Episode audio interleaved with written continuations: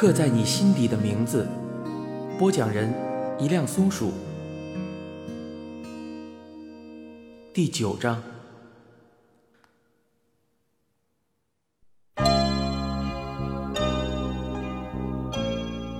阿汉挑的车是当时最流行的风速幺二五，电视广告还请来当红的王杰，高亢激昂的歌声与热血澎湃的主题曲在电视上播出的时候，不知道让多少年轻人心头火热，巴不得自己也有一台，然后把到像马翠如那样的气质美女。在颜色上，阿汉在官方推荐的黄色与低调的黑色间犹豫。最后选了前者，只是因为他想，Birdy 会更喜欢明艳张狂的黄色。提车的第一天，他就兴高采烈地约了 Birdy，两个人在傍晚的海滨道路上，一面放手狂飙，一面忘情大吼大叫。阿汉把母亲的叮咛完全抛在了脑后，根本没有戴安全帽。Birdy 也浑然不在意。王杰的音乐 MV 里，他和马翠如不也没戴上安全帽吗？谁会那么听话，真的骑车戴安全帽呢？阿汉回头对 Birdy 炫耀道：“Birdy，你喜欢吗？”Birdy 喊回去道：“你的车你喜欢就好了。”阿汉说：“以后。”这就是我们的车。以后，这就是他们的车。以后，他们会一起拥有很多很多。新车试骑结束后，晚上他们再度来到电影院附近偷海报。这一次，偷的是三个奶爸一个娃的海报。Birdy 从来没有偷过国片或港片的海报，只独钟外语片。而就算是外语片海报，阿汉注意到，他似乎对海报上的美女从不感兴趣，喜欢的海报上面多半是性格帅气的男主角。这时，下起了雨，Birdy 珍惜海报，一脸的忧心。阿汉脱下上衣，让他拿去包住海报。Birdy 感激地对他一笑，说道。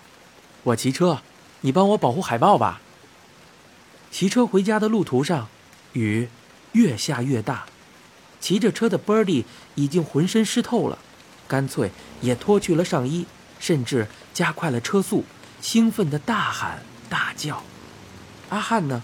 他一手紧紧地抱住 Birdy 的赤裸上身，另一手小心地抱着海豹，雨水不断地打在身上。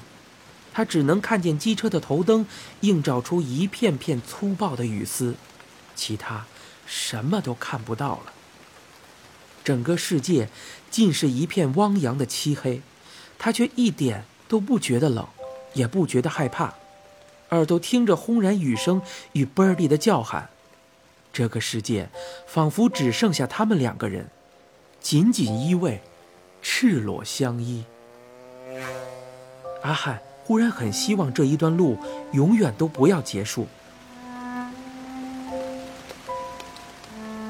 雨下的实在太大了，波利先送阿汉回家后，不得不留在阿汉家过夜。淋成落汤鸡的两个人洗过澡后，躺在阿汉房间的床上，聊着聊着，便睡着了。阿汉的母亲经过房间门口，见到房门微开。电风扇就对着两个男孩直吹，怕他们淋雨后又吹电风扇着凉，便推开房门走了进去。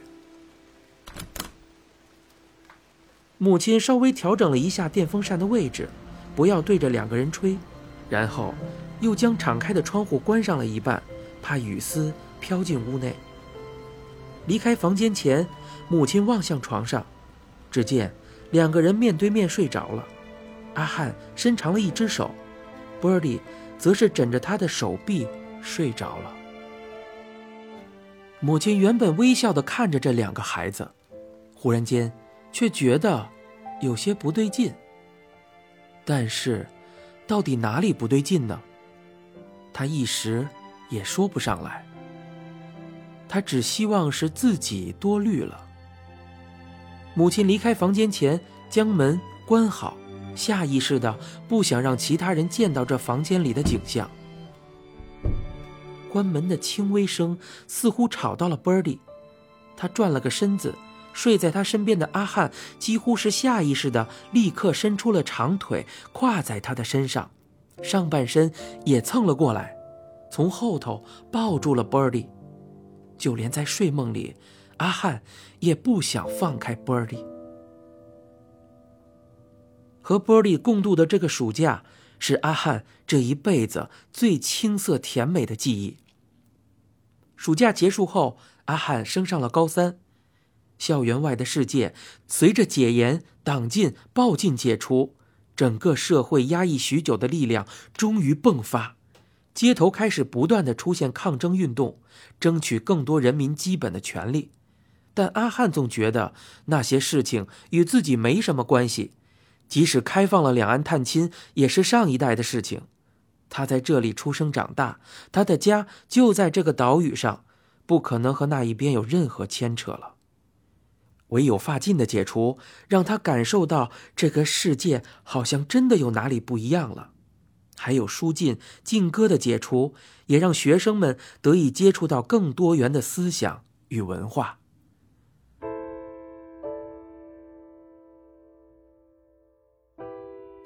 那个风声鹤唳的时代。真的要远去了。学期开始的第一天，阿汉回到学校，他已经将头发留长了些，不再是平头。他发现校园里筑起了一道高耸的铁丝网围墙。他纳闷地看着这座围墙，不知道是什么时候盖起的，也不知道有什么用途。这时，一群模样稚嫩的女高中生从围墙的另一头快速走过。围墙这头的男生立刻起了不小的骚动，阿汉恍然大悟：这围墙是用来隔开男女生的吗？真可笑啊！难道他们上学放学的时候就不会碰到这些女生吗？把学校搞得像动物园一样，只是现在不知道哪一边才是让人欣赏的动物了。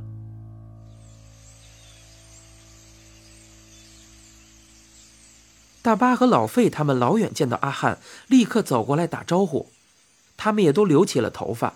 大巴还特地去定做了新的制服，将原本宽大的裤管改成了最时髦的九分窄管裤。阿汉笑着问大巴道：“啊，大巴，你不怕被抓啊？”大巴回答道：“那有什么？教官又没说不能这样改，被抓到再说啦。”老费忽然使了个眼神。众人望去，发现 Birdy 正从远处慢慢的走过来。发禁的解除，男学生们纷纷将头发留长，Birdy 居然还是一颗平头，不见丝毫的改变。帅鸡瞪着 Birdy，嘴里喃喃的念道：“我靠，怪咖了。”Birdy 走到阿汉的面前，阿汉微笑，伸手去摸他那有些刺刺的平头。大巴等人见状，不觉得有些侧目，思忖着这两个人的感情什么时候变得这么好了，好到让他们觉得很不对劲。B i r d e 不理会大巴等人的目光，也走到铁丝网的墙前，好奇地看着那些女生。老费猛地把阿汉拉了过来，低声对他说道：“哎，阿汉呐，你小心那个怪咖。”大巴也凑过来说：“哎。”他要是敢对你怎么样，只要你说一声，我们绝对过去帮你哦。他鄙夷的看了 b i r d e 的背影一眼，又说道：“阿汉，这种人还是少靠近为妙啊。”这种人，在大巴他们的眼里，Birdy 是哪一种人呢？尽管高一、高二这两年来，他常常和大巴他们一起厮混。但也不过是因为同班和同寝室的关系。对阿汉而言，与大巴他们的相处，与其说是友情或是同僚情谊，不如说是一种人际关系上的应付。学校里的环境虽然相对单纯许多，但也讲求现实的群聚关系。若是落单，久而久之就会被踢出交际圈外，若再是特殊一些啊，很容易就成为被霸凌的对象，比如那个瘦小的学弟。阿汉微笑，对着大巴他们的面，搂住 Birdy 的肩膀，大声说道：“走吧。”大巴等人愣住了。老费喊道：“阿汉，你干嘛和他一起走啊？”阿汉搂着 Birdy 的肩膀走了几步，才回头说：“我现在念社会组，和他同班啊，不和他一起走，要去哪里啊？”尽管进入了高压的高三生活，也要从头开始准备社会组的应考科目，但与 Birdy 同班的日子让阿汉感觉不那么苦闷。他们两个人几乎天天同进同出，感情好到常有人开玩笑说他们是不是连上厕所都要一起去。差不多到了学期中的时候，学校举办军歌比赛，身为高三生的他们也必须要参加。不少高三生抱怨练军歌占据了不少宝贵的读书时间。阿汉呢，他倒是觉得这是一个放松的机会，很乐意参加。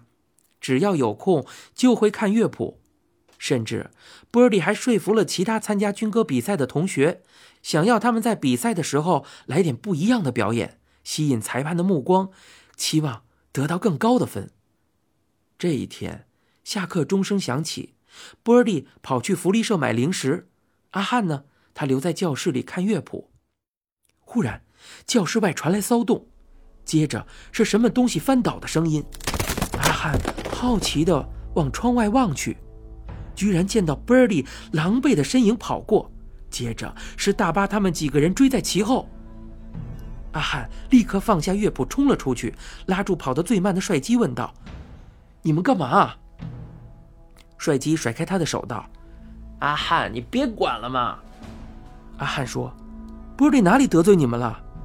帅基回应道：“就是看他不顺眼了。”这时候，大巴已经压住了 Birdy，，抡起拳头就是一阵乱打。老费则在一旁猛踹。阿汉见状，急忙的扑了过去，用自己的身躯护住了 Birdy。大巴用力将阿汉扯开，说道：“阿汉。”我们这是在帮你哎，帮我！阿汉一脸的莫名其妙。Birdy 趁机挣脱，继续往前跑。大巴等人追了上去，阿汉也追了过去，想要帮忙 Birdy 逃跑。就这样追追打打，Birdy 跑到了二楼，忽然跳上了走廊旁的矮墙，回过头对着大巴等人露出了笑容。老费喊道：“靠！你要跳楼啊！”大巴等人都停下，不敢再轻举妄动。波尔蒂笑着转过身，双手伸开，如同一只大鸟一样张开了双翅。就在那一瞬间，阿汉脑袋里浮现了电影《鸟人》那个名叫 Birdy 的年轻男主角，站在高墙上，双手张开，然后，Birdy，阿汉情不自禁地喊出了声。他不会真的要跳下去吧？就在那一瞬间，Birdy 的身影已经消失在了墙上。众人惊呼了一声，冲到墙边往下望，Birdy 居然真的跳到了一楼，而且毫发无伤，还起身回头对着大家微笑，然后伸出两只手，仿佛一只鸟再度张开双翅，欢快的舞动。阿汉心头一阵的怒火，用力推开了大巴，说道：“你们到底在干什么？”大巴看着 Birdy，脸上再度出现鄙夷，回应道：“阿汉，你以后最好少跟他在一起混了，不然别人会认为你也是同性恋。”